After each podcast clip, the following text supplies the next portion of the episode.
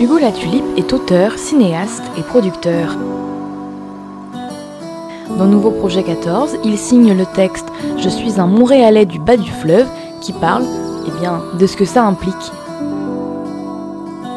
Dans cette capsule sonore, Hugo Latulipe parle de poésie, du fleuve Saint-Laurent et de la nécessité pour le Québec d'échapper au modèle américain.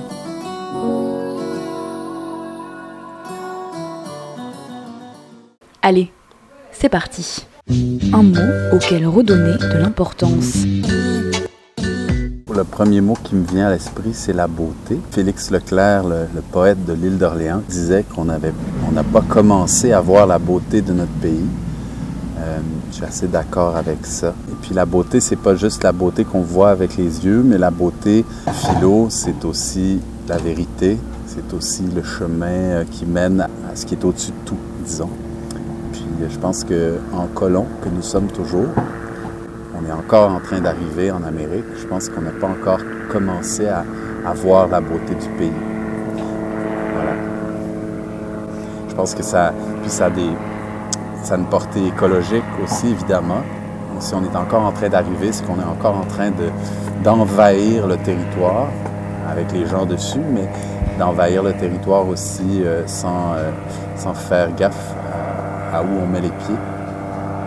Euh, et puis euh, de construire une société qui soit, qui soit durable. Que le Québec, euh, société, puisse exister encore en, 2100, en 2200. Je ne suis pas certain qu'on soit encore, comme on dit en québécois, qu'on ait encore cloché là-dessus. Une lecture qui transforme.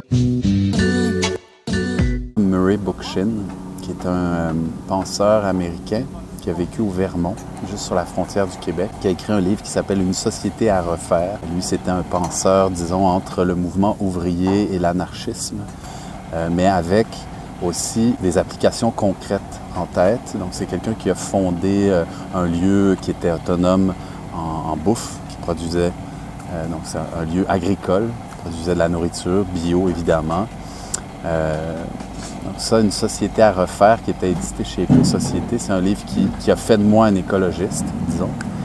Euh, puis qui a lié aussi dans ma tête, puis dans, mon, dans ma vie, je dirais, la, pensée écologiste à la pensée sociale ou socialiste, qui a fait le lien entre ces deux mouvements-là, qui je pense sont des clés importantes pour, euh, pour nous faire entrer dans le troisième millénaire. Il paraît qu'on est entré, mais pas certain qu'on se rentre. D'autres lectures, euh, je dirais À l'heure du loup de Pierre Morancy, qui est un poète de l'île d'Orléans, encore une fois, qui est devant nous, euh, qui, a, vécu une partie de sa vie sur cette île-là, puis qui a écrit cette île-là beaucoup. En fait, qui a écrit Le, monde vivant, qui fréquente euh, le, détroit près de Québec, qui, a consacré sa, son œuvre, disons, à s'incliner on va dire, s'incliner devant le règne vivant, puis les oiseaux en particulier. Pour moi, c'est un poète euh, important, c'est un, homme discret, c'est un homme qu'on ne voit pas sur notre place publique beaucoup, c'est quelqu'un qui ne passe pas à la télévision, qui dans cette discrétion a une sagesse euh, euh, oubliée, je dirais. Un lieu bénéfique à la société. La première chose qui me vient à l'esprit, en fait, c'est tout le mouvement de l'agriculture biologique, les gens qui la font. Euh, parce que ces gens-là, au fond, depuis, on va dire 20, pour certains 30 ans, réinventent une économie, une manière de produire de, de la bouffe qui va à l'encontre de tout ce que l'État permet et encourage. En fait, c'est malgré l'absence de vision de, de l'État, de l'État québécois, qui est responsable de l'agriculture dans ce pays. C'est de, juridiction provinciale, l'agriculture. Le ministère de l'Agriculture du Québec est en 1964 dans sa tête. Et les agriculteurs bio, eux autres, les agriculteurs de proximité, euh, de petite production, sont dans le troisième millénaire depuis longtemps. Ils ont réinventé une manière de produire la nourriture euh, qui, est respectueuse de l'environnement, mais qui est aussi, qui est un bon, euh, je trouve, une, bonne manière de réinventer l'économie. de réinventer le capitalisme parce que c'est une économie de proximité. Les gens se connaissent, les gens se côtoient, les gens comprennent aussi comment fonctionne la nature. Il y a quelque chose là-dedans dans ce modèle-là qui est euh, un tour de force parce que c'est sans support de l'État, mais qui est vraiment une voie, une voie d'avenir pour moi. C'est quelque chose d'un lieu commun. Là, on en, je dirais que les, les 3-4 de gens qui sont progressistes dans une, dans une société ou dans notre société euh, savent ça ou disent ça depuis longtemps, mais je pense qu'on ne on s'incline pas suffisamment devant ce succès-là, puis devant ce tour de force-là, de réinventer un secteur d'activité. Fait que, euh, si j'étais tout à coup dans l'État québécois, je dirais, ben regardons cette, forme d'économie-là qui a été réinventée, cette, forme, euh, oui, d'économie, puis est-ce que, est que ça ne peut pas essaimer sur d'autres secteurs d'activité? Euh, le cinéma, par exemple, les arts. Sur tous les secteurs, sur tous les secteurs économiques traditionnels, disons, est-ce qu'on ne peut pas rapprocher des humains cette, cette économie? Un projet de société pour le Québec faut s'affranchir du modèle américain. Euh, je pense qu'il faut s'affranchir de tout ce qui est euh, le Think Big. En gros, Elvis Gratton, qui est un personnage célèbre de notre cinématographie, mais qui, idolâtre les États-Unis, les Américains. Nous, on a, on a ce problème-là d'être collé sur ce pays qui est un, qui est un bulldozer à tous, les, à tous égards, pour les sociétés, pour les écosystèmes. Il faut se détacher, parvenir à se détacher de ce modèle-là. Puis on a du mal, on a du mal.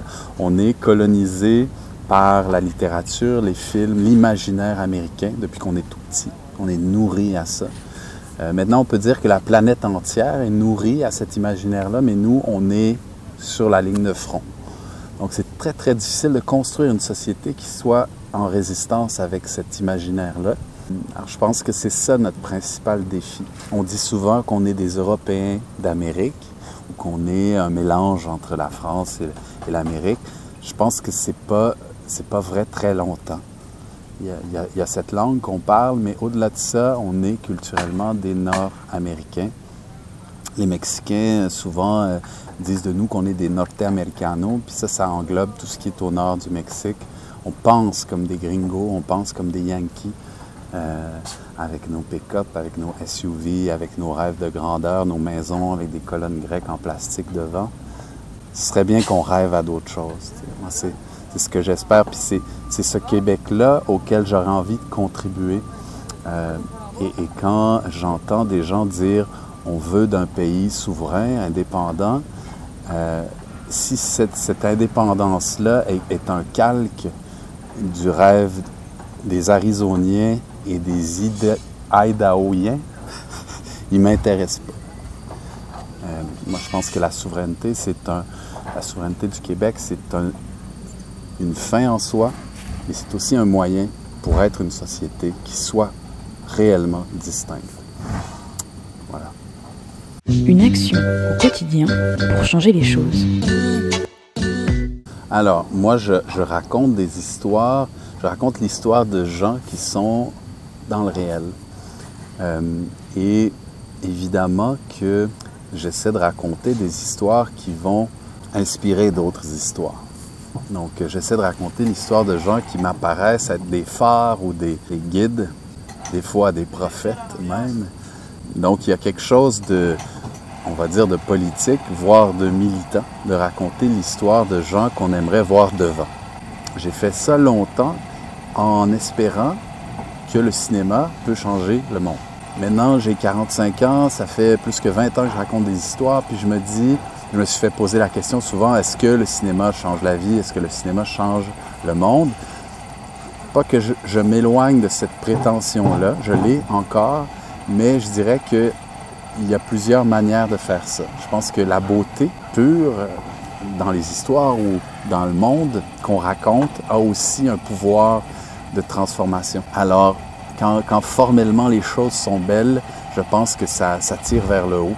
et que ça peut transformer le monde. Donc, euh, ma, ma conception du cinéma, de la manière de raconter des histoires, d'être un cinéaste, a changé un petit peu, ou je dirais s'enrichi ou s'enlargi. Il y a des projets que je fais sur des, des gens ou des histoires que je trouve simplement belles. Et puis, j'espère, dans mon fort intérieur, que cette beauté-là va enfanter d'autres beautés.